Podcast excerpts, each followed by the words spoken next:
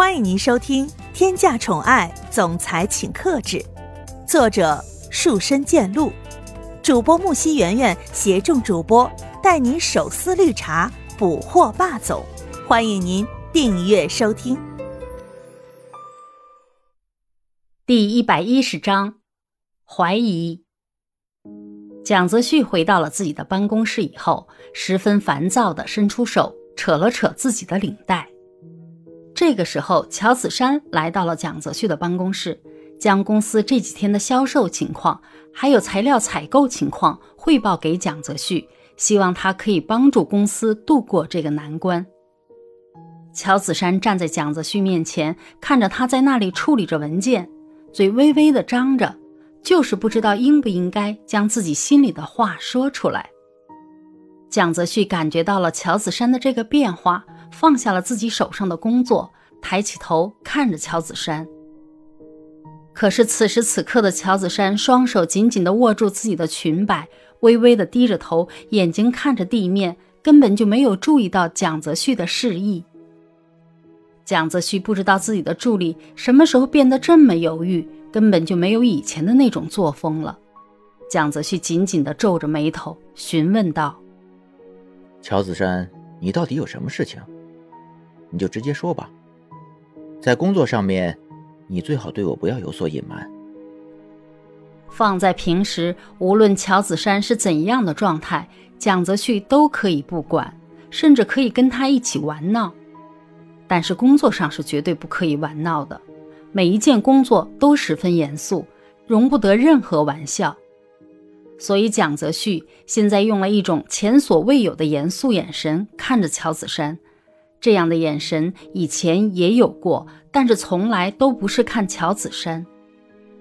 乔子山现在看到这样的眼神，心里十分清楚，自己绝对不可以像现在这样的状态。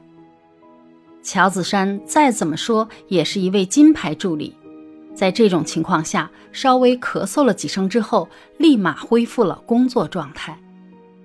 乔子山十分严肃地说着。我怀疑这件事情是蒋泽流做的，不过现在也只是怀疑，没有证实。乔子山这句话说完，立马遭到了蒋泽旭的反驳。蒋泽旭也是头一次为自己的弟弟说话。蒋泽旭反驳之后，伸手重重的拍在了桌子上，大声的质疑着：“乔子山，你现在说话真的是越来越过分了，根本就是牛头不对马嘴。”这样没有证据的事情，以后不要再说了。乔子山原本想再多说什么，看到蒋泽旭现在像是要吃人一样的眼神，也就十分识趣的闭嘴了。既然自己的怀疑被反对了，乔子山也不想再多说什么，交代了几句工作就离开了办公室。等乔子山离开，办公室里只剩下蒋泽旭一个人。这个时候，蒋泽旭才有空闲的时间来理清自己的思绪，不让自己陷入感情当中。蒋泽旭放下自己手上的工作，转过椅子，看着落地窗外的景色，心里竟然感觉到一种宁静。蒋泽旭脑袋里想的事情，全都是刚刚乔子山所说的事情。说实话，在最开始的时候，蒋泽旭的心里也是想过。这件事情会不会是蒋泽流做出来的？只不过这个想法很快就被推翻了。因为就算蒋泽流心里再怎么痛恨蒋泽旭，也是绝对不会对公司出手的。毕竟，如果公司真的出了什么事情，蒋泽流自然而然也是躲不掉的。蒋泽流现在这么讨厌蒋泽旭的原因，不就是从最开始的时候？被当做大义集团的继承人吗？如果真的是这样子的话，何必这么大动干戈呢？公司要是真的出了事情，对谁都是不太好的。所以蒋泽旭也只是仅仅怀疑了一下。但是公司里这个问题又是谁制造出来的呢？这个问题是因为公司出现疲劳，还是因为人为的原因才会这样呢？不知道为什么，一想到这里，蒋泽旭真的是感觉一个头两个大，恨不得把自己分成很多个，这样就可以着手调查各种各样的事情了。而蒋丰奇在自己的办公室里也是同样陷入了纠结，只不过这父子两人纠结的地方完全不一样。蒋泽旭纠结的地方是这一批材料到底是人为的还是无意的，而蒋丰奇纠结的是这件事情到底是不是蒋泽流做的。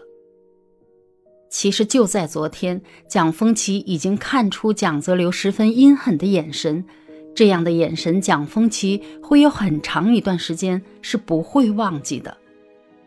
要是放在平时的话，蒋丰奇看到这样的眼神，肯定是要怀疑一些什么事情的。但是现在面临这样的情况，就算是看见了，察觉出了一些什么，心里也是十分不愿相信这件事情的。蒋丰奇一个人待在办公室里，双手紧紧地握住，撑着下巴，脑袋里想着事情，耳朵里听着助理向自己汇报。